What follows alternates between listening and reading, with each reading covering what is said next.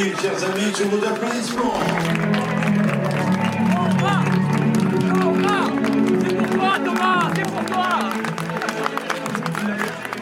Vous êtes six à partir euh, dans une aventure assez fabuleuse.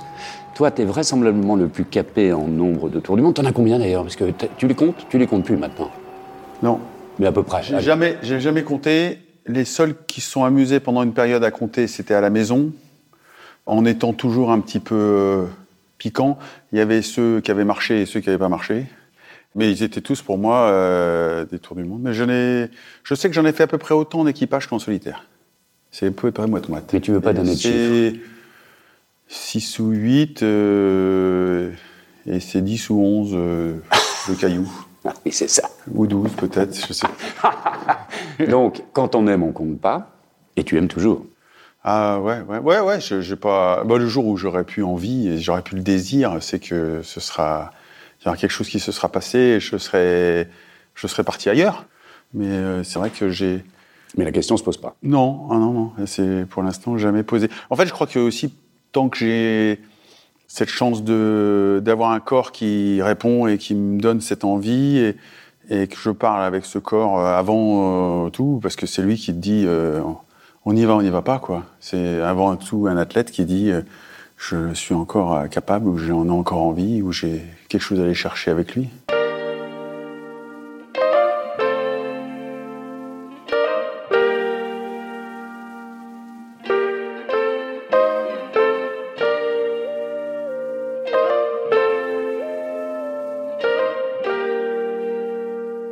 C'était qui le, le petit Thomas Coville? Ah, quand, quand tu étais petit, je dis bien. Ah ouais.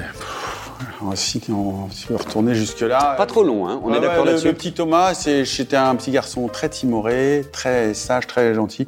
En fait, on m'avait demandé de pas faire trop de bruit. Qui? À la maison, j'étais voilà, j'avais des parents très autoritaires. J'avais un, un papa qui, qui était le huitième d'une fratrie de 13 et qui avait sans doute eu la même demande et que du coup, moi, on me posait avec un jouet, je jouais avec et je pouvais faire des camps, des trucs. On me posait dans, dans une chambre ou on me posait dans- sur une plage où je faisais et, Et on t'a posé sur un bateau un jour? Et euh, on m'a posé sur un bateau un jour, euh, sur une caravelle. euh, et, et je suis allé faire le, le tour des Ébiens et de l'île Thomé euh, en Bretagne, là, euh, autour du Cap Fréhel et tout ça. Et, en plus, j'ai grandi très tard, donc euh, j'étais complexé sur le regard qu'on pouvait avoir et sur l'eau d'un seul coup.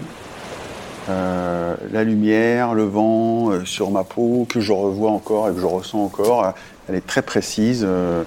personne ne juge, personne. Et, très longtemps après, j'ai un problème de thyroïde. Et pour soigner la thyroïde, il faut de l'iode.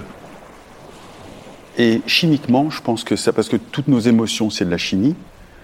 Chaque fois que j'allais sur l'eau ou que je m'en rapproche, Tu te sentais mieux. ben, je me sentais mieux. Et souvent, on demande à expliquer aux athlètes euh, pourquoi tu as fait ce sport-là, pourquoi c'est quoi qui fait que ça ne s'explique pas. Et euh, par contre, quand tu trouves euh, quelques explications qui sont quasiment du domaine du conscient ou de l'inconscient, voilà.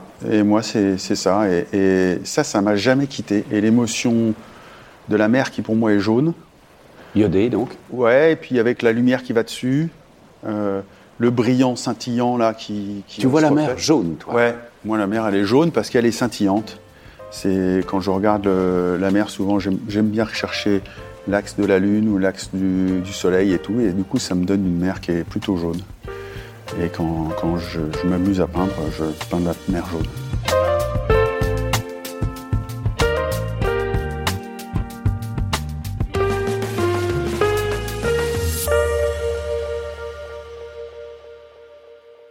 Tu, regardes la mer, justement, quand tu navigues en course? Tu as ouais, le temps? Ouais, et j'ai voulu un bateau où je regardais la mer, où je pouvais voir la mer. Et je veux garder euh, la sensation, je veux garder l'émotion. En fait, c'est c'est simple, hein, c'est un triptyque, c'est émotion, sensation, mouvement. J'ai une émotion qui me procure une sensation et j'en fais un mouvement. Et quand je suis vraiment bien en mer, je sais que le mouvement que je fais, c'est le bon. J'ai pas forcément besoin de l'expliquer, de le calculer, peut-être même pas de le mesurer, alors que je suis un G. Et donc j'aime bien me rassurer avec ça. Mais au moment où je suis bien en symbiose et que je regarde la mer, c'est ça qui se passe. Je pense que quand t'es, on n'est pas musicien, mais on parle avec ça. T'aimes bien justement travailler ton instrument, je parle du bateau, Ouais. parce qu'on n'est rien sans nos bateaux sous les pieds, mais euh, en être, euh, de partir d'une page blanche et d'arriver, euh, Ça, c'est le luxe suprême. et la ligne d'arrivée à l'autre bout de la page Ouais, blanche. Quoi. ouais. C'est le luxe suprême, c'est d'être dans un, un métier et puis d'avoir l'opportunité. Moi, ça fait 23 ans que je suis avec Sodebo. Je- En fait, j'ai eu cette chance de rencontrer trois femmes et, et je pense que, contrairement à nous les hommes, les femmes, elles sont sur un temps long. Elles ont accepté de me laisser du temps. Et c'est heureusement parce que, alors pour le coup, petit garçon, j'étais aussi assez lent. J'ai grandi tard, j'avais besoin de temps. Et, ces trois femmes, elles m'ont donné du temps. On, on a fait effectivement deux fois l'expérience de construire des bateaux d'une page blanche. Et ça, c'est. Là, tu as l'impression d'être- euh, dans la créativité pure. Et c'est la chose la plus émouvante que je connaisse, c'est de mettre un bateau à l'eau. euh, parce que nous, on n'aura rien d'autre, contrairement à elle. C'est vrai. Et sans être aussi fort, hein, parce que forcément, mais, Évidemment. mais euh, euh, j'ai connu cette émotion. Ce bateau euh, que j'ai là, il, il est né d'une idée de vouloir aussi le concevoir différemment, avec surtout pas avec des sachants, mais avec plusieurs personnes. C'était une tentative, avec une conversation encore une fois avec elle, avec une réflexion que j'avais eue en écoutant de la musique et, et un quatuor de musique. Nous aimerions euh, partager un moment de musique carrément avec toi. On va te jouer la pièce une fois, et puis après, à toi de nous convaincre, de te suivre là où ton rêve t'emmènera pour cette partition. C'est une courte pièce de Bartok. Restez autour de nous pour euh, ressentir aussi tout ce qui va se jouer là dans les échanges entre le Quatuor et Thomas. On te la joue une fois quand même? S'il vous plaît.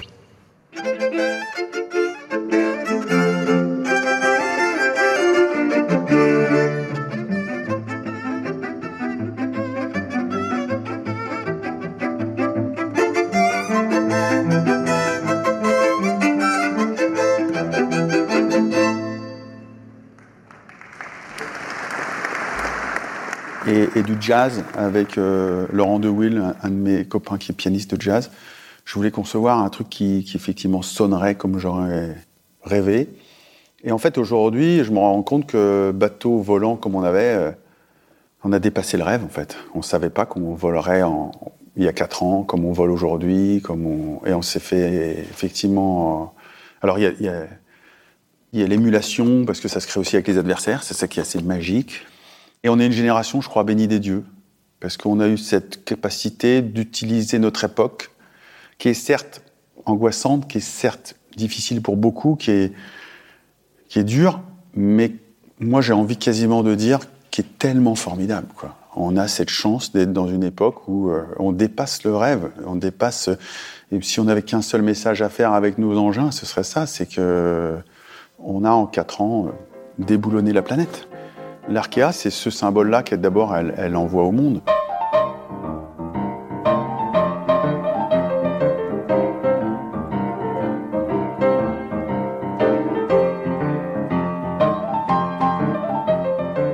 Et pour toi, le... contrairement à tes cinq autres concurrents et néanmoins amis, je ne veux pas dire que c'est moins un challenge, parce que ça l'est de toute façon, mais c'est beaucoup moins une inconnue. En fait, j'ai- j'ai toujours pris chaque course, quelle qu'elle soit. hein.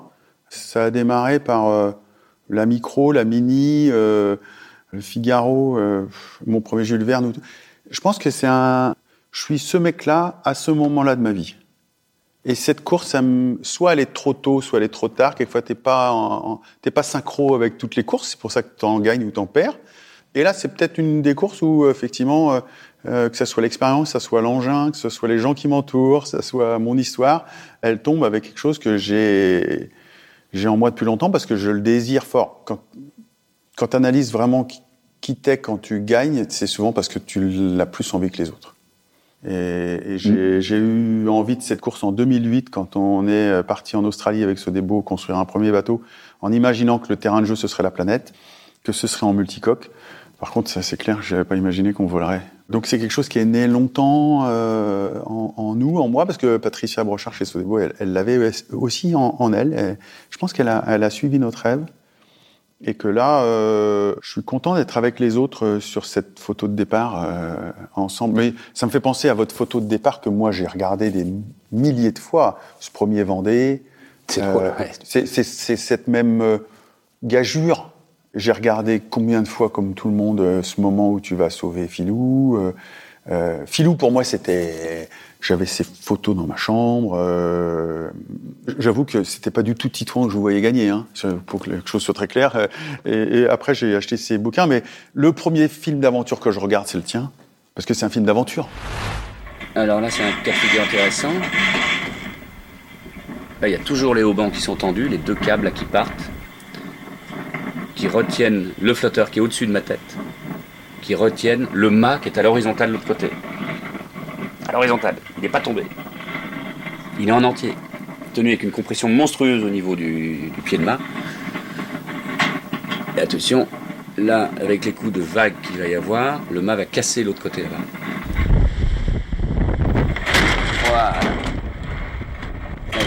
Ok. Et là, ça a pété, ça a arraché la caméra. Du coup, j'ai l'impression que quelque part, à notre échelle, à notre génération et, à notre époque, qui est différente, on, on- on se lance dans, dans la même euh, énergie ou dans, encore une fois, cette même gageure de de pas forcément savoir au départ euh, encore qui va gagner, mais est-ce que c'est faisable? Et le Oui. Vendée, c'était ça. Aujourd'hui, on se pose la question qui va gagner ou, ou c'est quoi le podium ou c'est quoi le classement? Là, c'est pas le propos pour l'instant. Non. Et j'adore cette capacité de qu'on puisse se dire ça encore et que les courses soient pas Ça, écrites suis comme un classement. Oui, ça j'aime bien. Et, et je Mais c'est bizarrement pas dû aux hommes que vous êtes, parce que les compétences sont là et de loin. ouais, puis on est des compétiteurs nés. Mais quand je le regarde avec un peu de recul comme là, comme tu me demandes de faire, je, je me dis c'est ça en fait cette course, c'est la magie de cette course, c'est ce qui me porte aujourd'hui.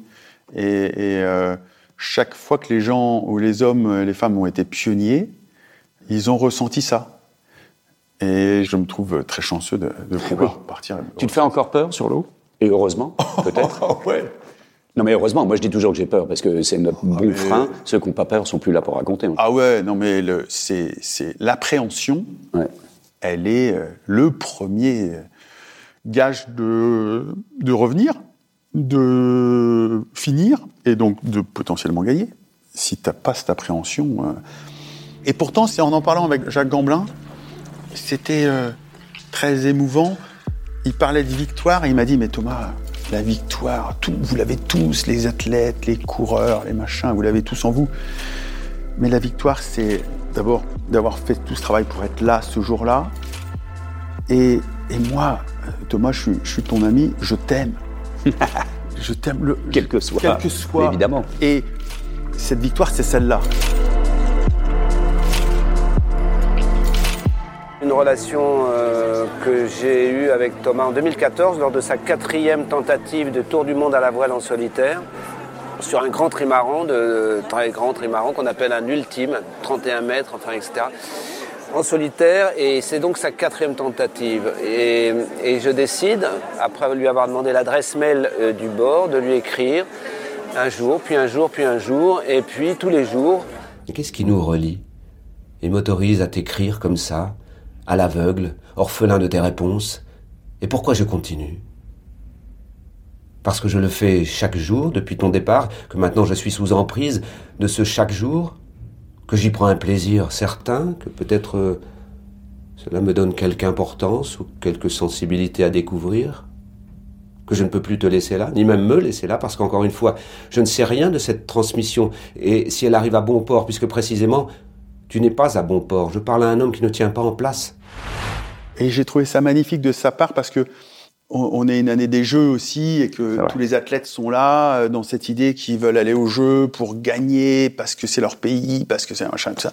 Et c'était son discours à lui. Il me disait, mais avant tout, euh, Thomas, je, je, je t'aime pour parce que tu es là, tu vas le faire, tu vas être présent et, et- et ta victoire, elle est déjà pour moi dans cette euh, relation que tu as avec les gens qui ont conçu le truc et tout et qui, qui cheminent par rapport à ça. Et, et j'avoue que j'aime bien cette notion-là par rapport à ce voyage-là. Ben, on, se dit, on, on dit souvent qu'on a cette chance d'être dans un sport où tu n'es pas obligé de gagner pour réussir. Définition de la réussite un peu large, mais, euh, mais Ouais, ouais, mais sinon, attends, et, et on en a quand même perdu beaucoup plus qu'on en Mais a bien gagné. sûr. Et, mais tous les athlètes, tous les, même les, grands champions euh, qui font du football, ils ont gagné plusieurs. Sauf qu'ils ont plus de matchs à jouer que nous. euh, alors que nous, quasiment chaque course, c'est une finale. Et, et chaque route du Rhum, c'est une finale. Chaque Jacques Vabre, c'est une finale. Chaque euh, Vendée Globe, c'est une finale. Chaque course, c'est une finale. Donc, il y a cette ambiguïté quand même que il faut être là dans le bon timing avec cette pression de la victoire. Et j'ai bien aimé son regard de, Ouais, c'est bien. de l'ami qui est, qui est tellement précieux et qui t'ouvre à ça une dimension d'être euh, très heureux d'y aller.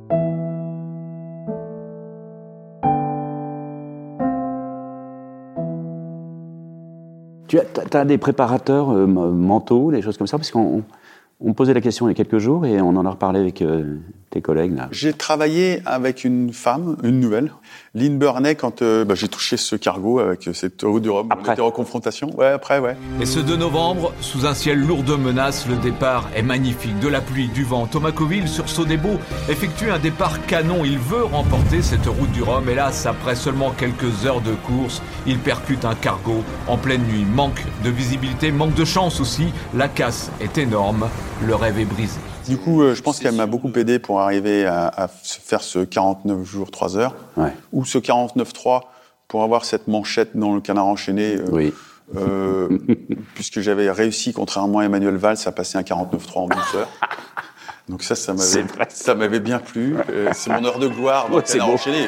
Juste après 18h au PC course de Sodebo à Brest, l'explosion de joie de toute l'équipe de Thomas Coville. Le skipper franchit la ligne d'arrivée en 49 jours, 3 heures et 7 minutes. Fantastique. Ouais, ouais, quel cadeau. C'est superbe. Ah, merci. Merci beaucoup.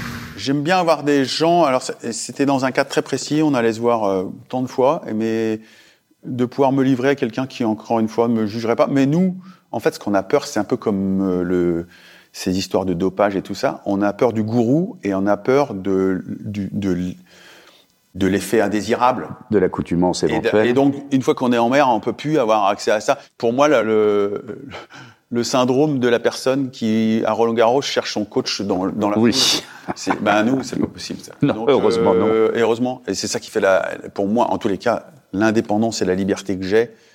Même si la liaison avec la Terre est permanente ou du moins autorisée. Ouais, euh, pour le coup, euh, j'aime bien la couper un peu. Je l'ai pas trop souvent. Euh, on l'a en stratégie évidemment. Euh, on est très évalué tout le temps. Euh, mais une fois que j'y suis, euh, c'est un vrai choix de vie dont j'ai envie de jouir. C'est plutôt assez paisible. Il n'y a pas beaucoup de vent, malheureusement. Mais bon, pour autant, on va pas se laisser abattre. Rien de mieux que de, dans ces cas-là, manger un peu, dormir. Et là, aujourd'hui, c'est avocat en entrée, avec un peu de pain, du fromage. En dessert, une mangue et une petite poule au pot. Une poule au pot lyophilisée. Là, le bateau à Lémence, on est à 28 nœuds quand même. Ta journée est idéale, justement. La plus belle journée de rêve sur un bateau en course. Alors évidemment, t'es en tête, il fait beau, et ainsi de suite. Mais enfin, elle se passe comment? La journée, les 24 heures, on va Ouais, dire. c'est ça. J'allais dire, en fait, la journée, elle est On plutôt est d'accord. de nuit. elle est plutôt de nuit. Oui. Il y aura une lune montante. euh, ça déboule fort. euh, elle s'est décalée euh, toute la nuit, la lune. et, et là, souvent, j'aime bien pas trop dormir de nuit et plutôt me réserver la journée. Parce que quand je me réveille, du coup, c'est moins difficile à reprendre les, repères et tout ça. Donc, je suis un peu calé comme ça. Mais c'est aussi une jouissance parce que je naviguer de nuit, c'est là où ça devient, euh, c'est- les perceptions, les émotions, la vitesse, la notion, la- la- l'adrénaline de la vitesse quand tu vois tout défiler dans le noir, c'est quand même le truc. euh, Parce que là, là c'est un changement hein, quand même radical de planète depuis 4 ans. Donc le, le- le vol que je connais pas d'ailleurs, hein, et tu vas m'inviter toi aussi, hein, parce que Ouais. je demande à tout le monde.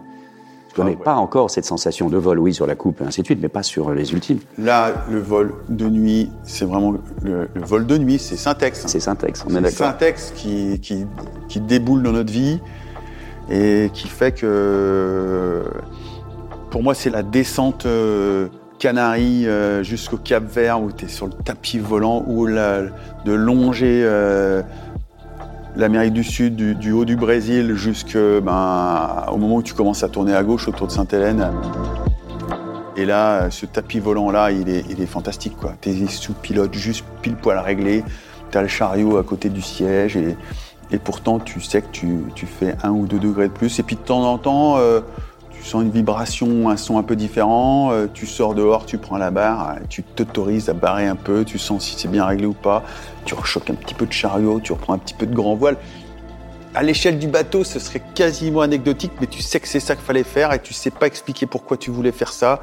C'est juste le, le- je sais pas, il y en a d'autres qui font de la musique et ils savent que c'est le petit doigt qui traîne là, ou si c'est le chef, il va mettre, euh, je sais pas, un peu plus de ça, un peu plus. Mais c'est là, c'est pour moi, c'est ça. Et, et, et le- la course parfaite, ou la journée parfaite, ce serait un peu ça.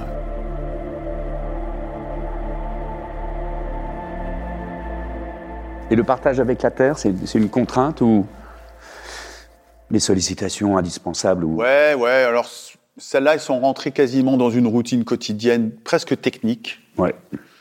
De temps en temps, euh, je lâche un truc parce que comme toi, on est considérés comme des bavards, mais euh, j'ai envie d'être généreux et, je me considère comme étant tellement chanceux que si j'avais pas cette générosité, j'aurais l'impression d'être un, euh, un égoïste. euh, comme il faut l'être un peu aussi quand tu es athlète et quand tu es tout seul sur ton engin. On est forcément égocentré et un peu égoïste, mais j'aurais envie de, de combler un peu cette tare-là. Donc en partageant. Vous imaginez en fait euh, le trimaran Sodebo, c'est un refuge.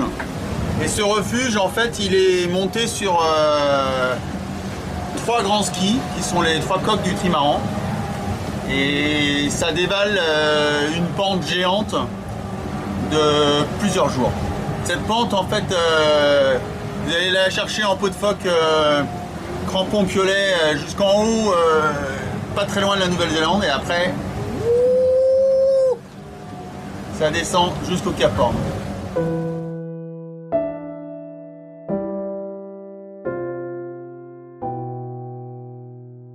Avec euh, Cathy, qui est avec moi depuis le début de tout le début, on a aussi nos codes, euh, nos, notre intimité, euh, cette femme merveilleuse qui est à la fois très présente et très en retrait, qui, qui a toujours la bonne sensibilité avec moi là-dessus, euh, m'aide beaucoup à ce que ça ne devienne pas justement une contrainte ou que ça ne devienne pas pesant. Pendant une période, je souffrais de culpabilité de ça, mais c'est moi qui avais créé cette culpabilité, surtout ouais? pas elle. Ouais, ouais, ouais, je... je...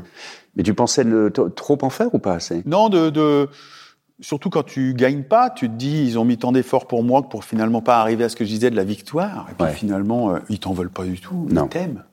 C'est même parfois euh, le contraire. Enfin, Ouais, ouais, ouais. Pas le contraire, mais... Et quand tu rentres au bout de la quatrième tentative de tour du monde avec tes bottes Eh oui. lourdes, euh, tes enfants ils te regardent avec un papa qui est triste et c'est pas un papa normal qui rentre euh, des courses quoi. Pareil, j'ai j'ai deux enfants sublimes et qui ont tellement bien compris, sans doute grâce à leur entourage avec leur mère, mais et qui du coup sont très très complices avec moi, chacun dans leur domaine euh, sur ces sujets-là. Ils sont lointains, parce que j'en ai une à Istanbul et l'autre à Marseille à l'ENSM. Et ils ont euh, avec moi cette euh, fusion et cette. J'ai cette anecdote à l'arrivée du Tour du Monde où, enfin je gagne le Tour du Monde en solo. Jeanne était aux États-Unis en césure. Et, sa mère lui dit bah, si tu veux rentrer, je te paye le billet pour que tu sois à l'arrivée. Et elle dit à sa mère non, je ne vais pas rentrer. Et je l'ai au téléphone au moment où, quelques heures après avoir passé la ligne, donc je suis avec elle. Elle me dit Papa, je, je voulais te dire que je crois que j'ai compris tes tours du monde, c'est que tu avais un sillage à toi et que si j'étais rentré, je serais rentré dans le tien. Or maintenant, le mien, il est d'être là. Et c'est d'être là au bon moment, au bon endroit. Donc euh, voilà, j'ai cette euh, connexion, cette conversation avec mes enfants pendant mes tours du monde qui me permet de vivre ça. Ce qui est le joyau le plus précieux.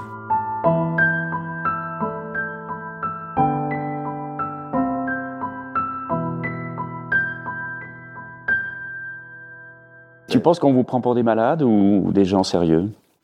J'ai pas de jugement sur les gens, moi, en général. Donc, euh, que les gens en aient sur moi, ça me touche pas trop. Non, j'entends bien, mais bien, enfin, des, des six bonhommes, euh, il y aura des femmes certainement dans les années à venir, mais Ouais. à vouloir faire des tours du monde à très grande vitesse en volant sur des engins étonnants, qui sont paradoxalement moins dangereux que les plus petits sur lesquels on a eu la chance de naviguer. Oh Mais c'est ce que j'allais dire. Moi, j'ai beaucoup moins les trouilles sur le- ce bateau-là que je l'ai eu euh, à tes côtés euh, en Norma où on était penché comme ça tout le temps et, et qu'on savait pas si ça allait finir comme ça ou comme si. Enfin, c'était. Avec des pilotes idiots, alors que maintenant. Oh là là là là. J'ai.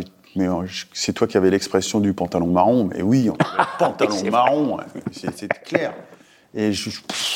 Là, tu ne salis pas tes pantalons. Ah bah là, non Moins. mais là, t'es beaucoup plus serein. C'est, c'est, et c'est, faut goûter à l'émotion ou à l'addiction du vol. C'est un truc de dingo. Après, tu as l'impression d'être. euh, Est-ce que c'est entre Peter Pan ou euh, Alibaba ou j'en sais rien dans l'imaginaire des enfants, mais mais c'est euh, juste addictif quoi. Tu luttes plus contre l'eau. Voilà, c'est cette espèce d'équilibre entre l'eau et l'air. Et waouh, tu, te dis putain ça ça tient en l'air. Et là tu fais confiance. Alors que sinon, euh, j'avoue que j'aurais vachement de mal à retourner sur les trains de plomb. Ah. J'y retournerais, hein, mais. mais... Un, un train de plomb, donc pour nos, nos amis qui nous Ah, regardent. désolé, ouais. ouais. Oui, C'est quand tu quand as une quille avec un bulbe et tu, tu tires du poids, quoi. Euh, là, c'est vrai que je, je me sens plus albatros que jamais, quoi. Euh, bon, euh, qui nous prennent pour des dingues.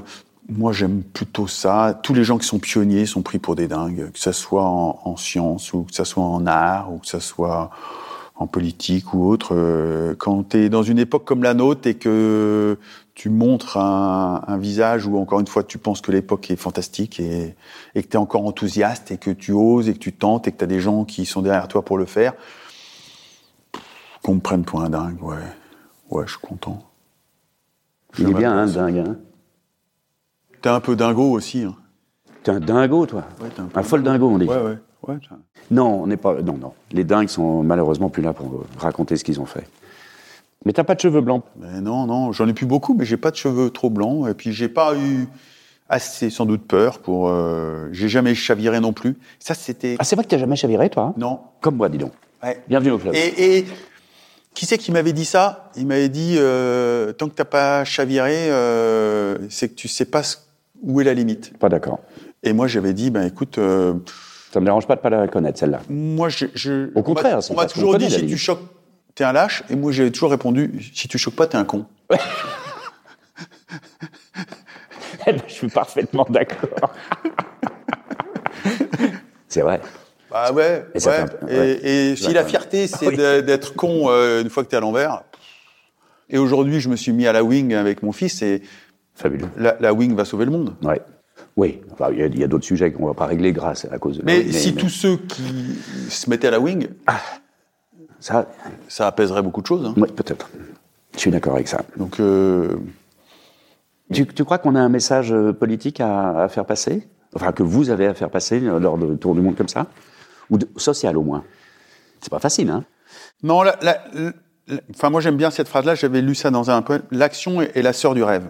Nous, notre message politique, c'est que quand tu es marin et que tu t'en vas, tu es dans l'action, tu as un rêve au départ, mais c'est ton action qui mène euh, ton, rêve et pas l'inverse. On n'a pas de leçon tellement à donner. euh, en mer, t'as pas de mec qui te donne des leçons. hein. Les seuls mecs qui te donnent des leçons ou qui te jugent, c'est des imposteurs. C'est ceux qui souvent ont, comme on disait, soit ils ont chaviré, soit ils, ils, ils ont pas gagné, soit ils ont un regard sur le truc qu'ils l'ont pas fait. euh, et... Mais c'est pas c'est pas politique. C'est plus peut-être un petit peu de temps en temps philosophique, de faire des choix. Moi, ça me c'est Hubert Reeves qui est parti il y a pas très longtemps qui disait Ouais. mais comment on peut faire un monde où euh, ils croient tous à un truc euh, qui n'existe pas et qu'ils n'ont jamais vu et le, le seul entre guillemets truc qui vaut la, la peine c'est la nature autour de nous et elle est alors pour le coup on la voit elle est là et, et on devrait juste s'intéresser à ça et vivre avec elle et, et être euh, encore admiratif comme quand tu navigues à chaque fois euh, par rapport à ça et elle était là avant nous. Et ce petit garçon, euh, quand il a ce, Ce souffle coup de foudre euh, là, il- je resterai ça.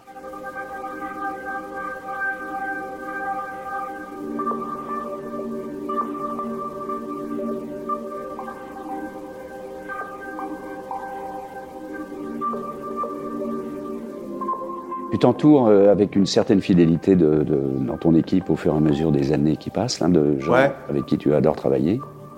Et euh, ça continue plus belle. Ça change, j'imagine, au fur et à mesure. Mais Ouais, j'ai- j'ai ça se passe comment un peu de turnover, mais très peu. Très peu, ouais. Ouais. Et en fait, la, la qualité du turnover que j'ai eu dans mon équipe, elle a été à chaque fois sublimée par une, une jeune génération qui, moi, me bouleverse.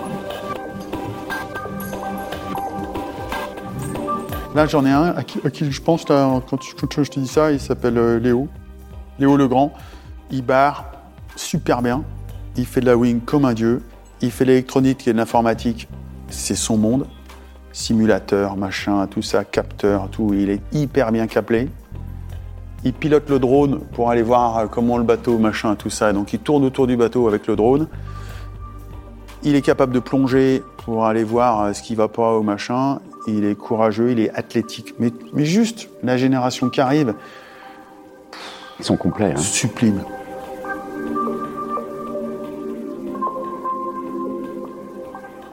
Et, et si, alors c'est la question idiote euh, qu'on m'a posée 20 fois, mais tu préfères le solitaire ou l'équipage? L'équipage. Nettement?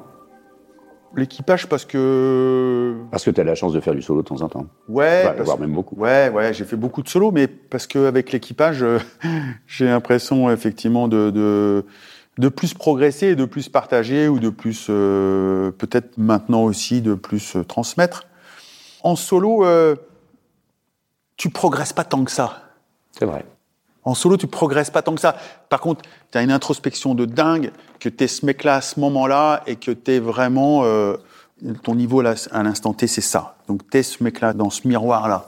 Mais euh, en équipage, euh, ça s'agrège, quoi. Ouais. C'est pas le yin et le yang. Je déteste le truc yin-yang parce que ce serait juste la limite où personne rentre dans l'overlap de l'autre. Ouais. C'est beaucoup plus agrégé, c'est beaucoup plus subtil. Les très grands équipages, ça m'a un peu gonflé parce que c'était trop politique, mais les petits équipages, j'ai- toujours adoré. Cap Horn. Je l'ai appelé Cap de Bonne Délivrance, mais il pourrait aussi s'appeler Désiré ou. Quel soulagement. Je suis très ému de passer le Cap Horn là, parce que ça représente beaucoup de choses. Ça représente euh, des années de travail, ça représente euh, une pugnacité, ça représente. euh, Et puis aussi, euh, il y a eu des moments. euh, sur ce Pacifique euh, incroyable, des surfs de fou, des, vagues comme on n'en a jamais chez nous, tenir des vitesses des jours et des jours et des jours. voilà, c'est tout ça à la fois, c'est beaucoup de choses en fait à la fois. Voilà mon Cap Horn. Entre Cap de Bonne-Espérance et, et Cap Horn, il se passe un truc, quoi. Avant, la descente et la remontée, non pas qu'elle soit facile, hein. Ouf. Non. Mais avant, on régate. Et Mais avant, milieu- on régate, on est dans un état d'esprit. Comme le premier Vendée Globe, hein, ça a vraiment été ça, bizarrement. Ouais. On a régaté jusque-là, jusqu'à Filou. Ouais. Là, c'était de la survie parce que euh, Ouais, c'était chaud. Et hop, et on a régaté. Bah là, là, pour moi, c'est ça. Quand ça se découpe dans ma tête, les, les tours du monde et les, trucs, euh, il y a le départ, euh, tu lâches l'émotion, tu machin, oh, t'arrêtes d'être terrien, tu deviens navigant, puis tu deviens volant, euh, et parce qu'il y a les rampants et les volants. Et donc là, t'es volant. Et là, tu descends, tu te fais Golfe de Gascogne, si t'as de la chance ou ou pas que ça soit dur. Et puis après, euh, du Portugal, Tu déroules tu, jusqu'en tu bas. te déroules jusqu'en bas. Enfin, jusqu'au fit un petit peu, hein, au poteau Ouais, noir, mais poteau noir, euh, t'en baves, mais, mais c'est, faut t'extraire. T'es un peu mode rampant, là. Et, et puis après, le Brésil de nouveau. Puis après, t'arrives, euh, effectivement, Cap de Bonne-Espérance, euh, la première frappe de première quoi. en 24 heures, il y a tout qui change. Oui, La lumière, la houle, le vent, le froid, température, euh, la- vraiment, c'est plus du tout la même ambiance. Et là, tu, tu sais qu'il va et tu fais de l'Est jusqu'au bout. Tu penses que c'est là où ça peut jouer Hors impondérable, bien entendu. Ouais, ouais, hors d'avoir touché avant ou d'avoir cassé des Oui, oui. trucs, Mais, mais le dosage que tu as entre ces deux moments-là, de toute façon, c'est c'est ce funambulisme euh, merveilleux que moi je recherche et qui est, qui est quasiment. euh, j'ai jamais réussi à expliquer, même en rentrant des mois après, même avec mes amis les plus proches, même en ayant trop bu, ça m'arrive pas trop souvent, mais pour expliquer ce que c'est que cette ambiance-là entre ces deux moments-là. Et curieusement, Hélène MacArthur m'avait dit ça. Elle m'avait dit quand elle est arrivée de son tour du monde en solo, maintenant Thomas, je sais que tu sais que je sais. et, et curieusement, on est assez peu bavard entre nous. C'est vrai. Et on n'en parle pas beaucoup entre nous, alors qu'il n'y a qu'entre nous qu'on pourrait en parler. C'est pas faux. Mais je pense que tu auras cette réponse-là à l'arrivée et quand tu auras mes yeux et mon visage. Ou les mains. Et à chaque arrivée, Ah, la métamorphose est incroyable, Ouais. de toute façon. et, et quand tu as la magie d'arriver à faire que deux de ces protagonistes se retrouvent à l'arrivée et, et se regardent, Ouais. putain, ça, c'est, je te jure, c'est le truc le plus dingo que tu Ouais. puisses voir dans le regard de deux mecs. C'est deux mecs qui reviennent.